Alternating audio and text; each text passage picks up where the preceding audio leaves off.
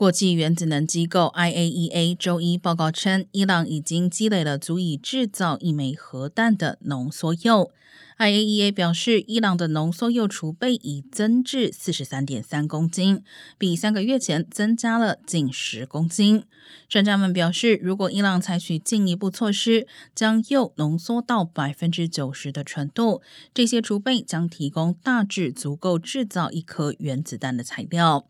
军备控制专家表示，从百分之六十提高到百分之九十纯度，对伊朗不构成技术挑战。联合国报告出炉之际，旨在重启二零一五年伊核协议的国际谈判陷入停滞。